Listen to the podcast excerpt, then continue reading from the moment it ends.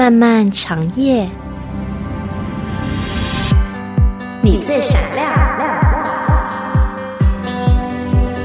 心动一刻。周末严明放羊班，听众朋友你好，你所收听的是良友电台《心动一刻》周末严明放羊班，时间到了。最近呢，我就看了一个报道啊，挺有意思的，就一个。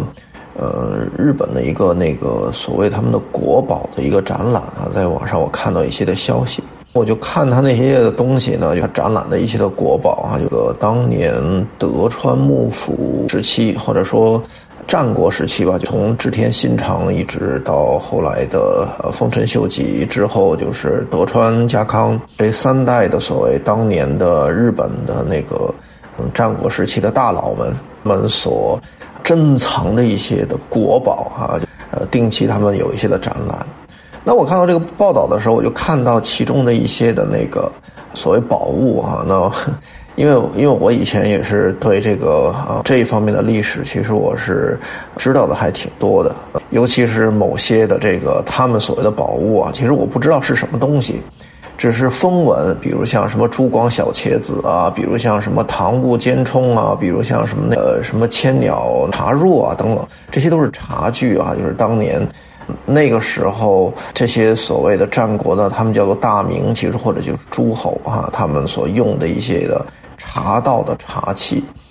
当年来讲呢，对于他们来说是非常非常宝贵的，值很多很多的钱。那么，那么他们这这个东西一直传到今天，差不多距今能够有四五百年的时间了吧？对。那对于日本来讲，那简直他们就是他们的镇国之宝，国国宝级的东西。那。我自己是风闻听过这些的名字哈名称，呃，但是我从来没有见过那个东西的真实的这个物件的这个，无论是照片也好，或者真东西啊，我都没见过。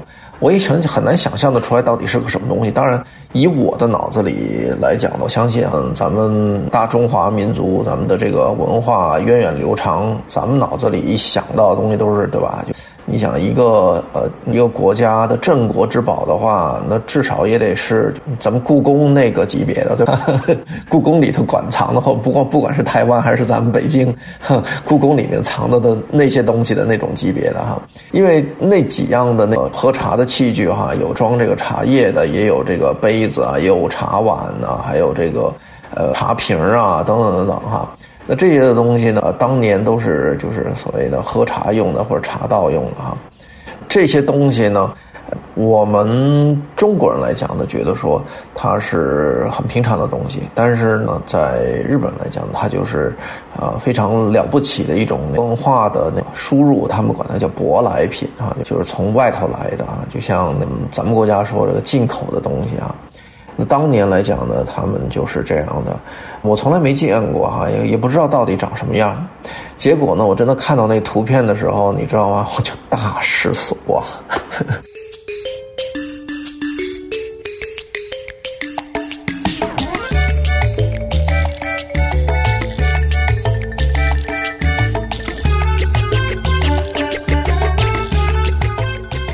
为什么大失所望呢？是因为风闻那个。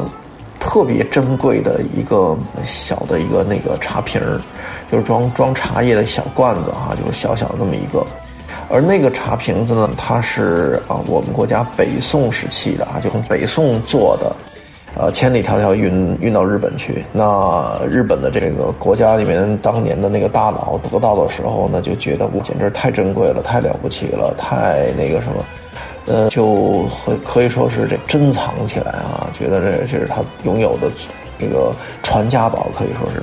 但是呢，你真的去看这个东西的时候，你发现什么？就是一个大概一个手掌能握得过来的那么一个呃椭圆形的那么一个长形的那么一个瓶子，就是一个对一个陶瓷的那么一个瓷的瓶子。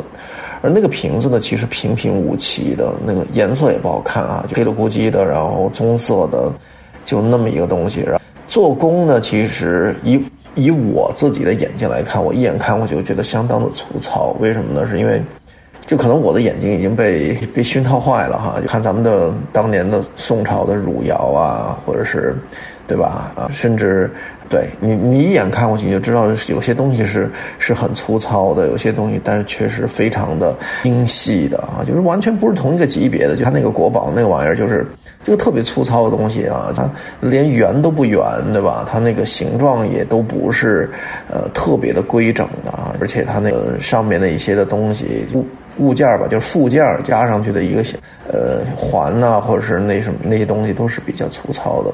形状也都不是特别好，但是那个就是人家的国宝。但是这个东西呢，的确是北宋的哈，就宋朝年间的，所以大概十三世纪到十四世纪的，距今可能真的有个五六百年了。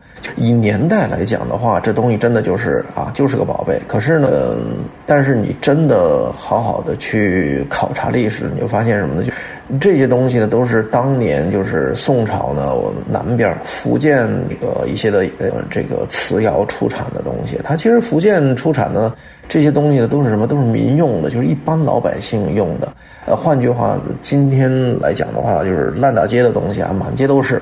但是呢，你说这个满街都是的东西呢，有一天就是漂洋过海，千里迢迢运到日本去，结果被日本的这个 哈当时的当权者幕府拿到了之后啊，就奉若珍宝，就觉得哇，这个简直是他们就简直是惊惊艳了，他们就觉得说，哎呀，这东西太漂亮了，我我真是不觉不觉得它漂亮在哪儿哈。那不管怎么说呢，成了他们那边的宝贝了哈，结果就一代一代传下来，传到今天。那所以呢，这个东西在我来看呢，我就觉得怎么会是这样的？一个很平常的东西，但是对于他们来讲呢，却是那么的宝贵，那么的稀有，那么的好像那个就亮瞎了眼睛的那种感觉。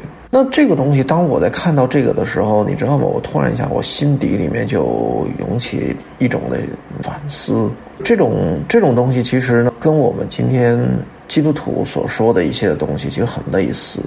就比如说，我们经常说到灵命的那个塑造，或者是我们与神的沟通，啊，一一听一说到这个啊，能够听到神的声音，可以与神对话，对于我们来讲，对于比较就经常这样操练，或者我们真的就是这样跟神维持这样的关系的人来讲，啊，这是很平常的事儿。可是呢，对于很多呃从来没有这样类似经历的弟兄姐妹来讲，就觉得哇，好了不起了，哇呀，简直是那个太神奇了。甚至还有很多人呢，是因为觉得说这是不可能的，所以呢，他们就抵触或者是否定，或者甚至定罪，你知道吗？就一说到，就是总而言之，给你扣一个灵魂派的帽子啊，就说你们这帮人那个神神叨叨的啊，说的玄而又玄的，说觉得说都不知道你们在搞些什么东西啊，就是很多时候就是有这样的反应。那我就发现就是。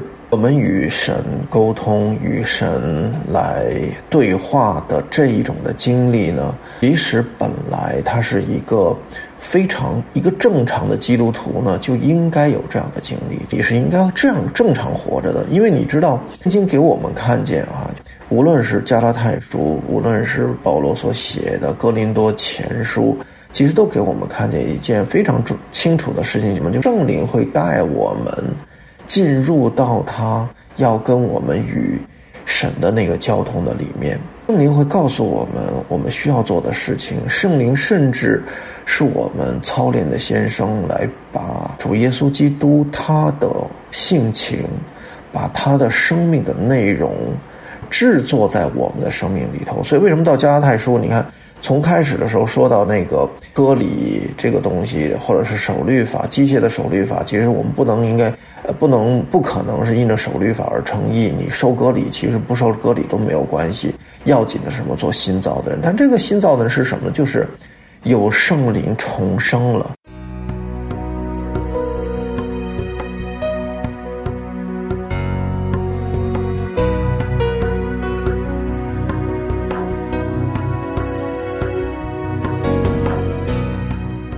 而这个圣灵重生不单只是什么圣灵重生里，而且呢，保罗还劝勉弟兄姐妹，你要活在这个新造的人里面。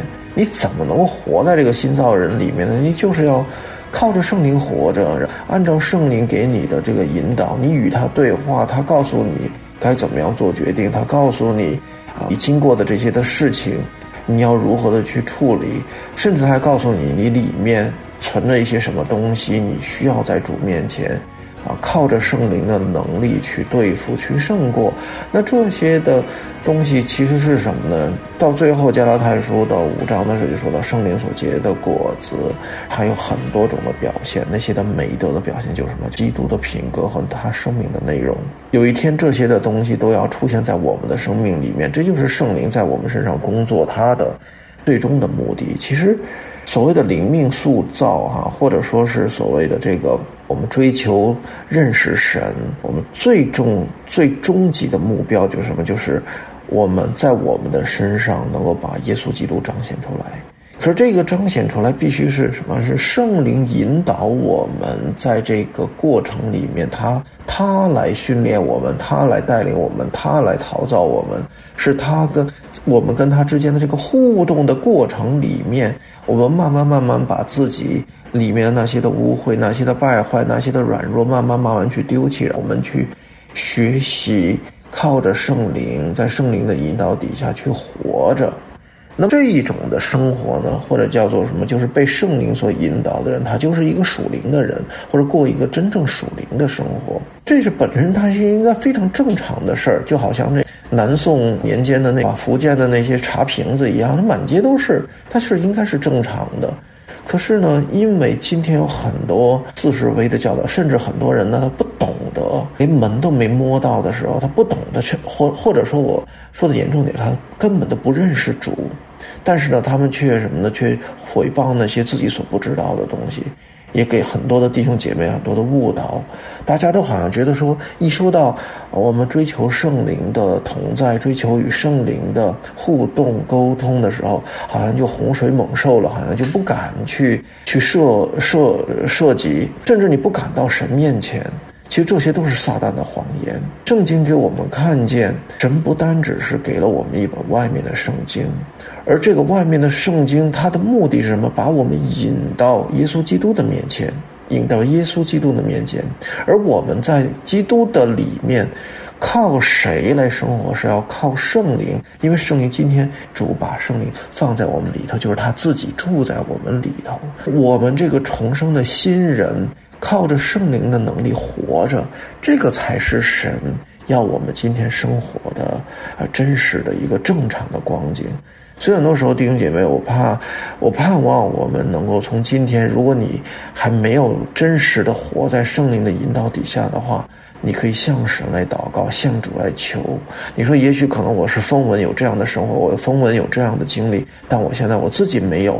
你可以向主求，主啊，求你赐给我，求你让我真实的认识你。你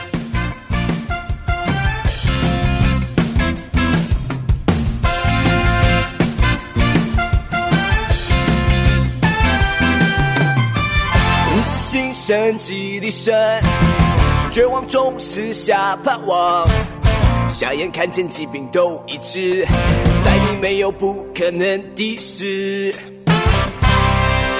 你是新生机的神，绝望中撕下盼望，在你没有转动的婴儿，每个音许都是在阿门。所以我要，一遍一遍不停来欢呼，直到耶和地城墙一片片倒塌。所以我要要相信，一遍一遍不停来宣告，直到每个大的应许都完全成就，成就。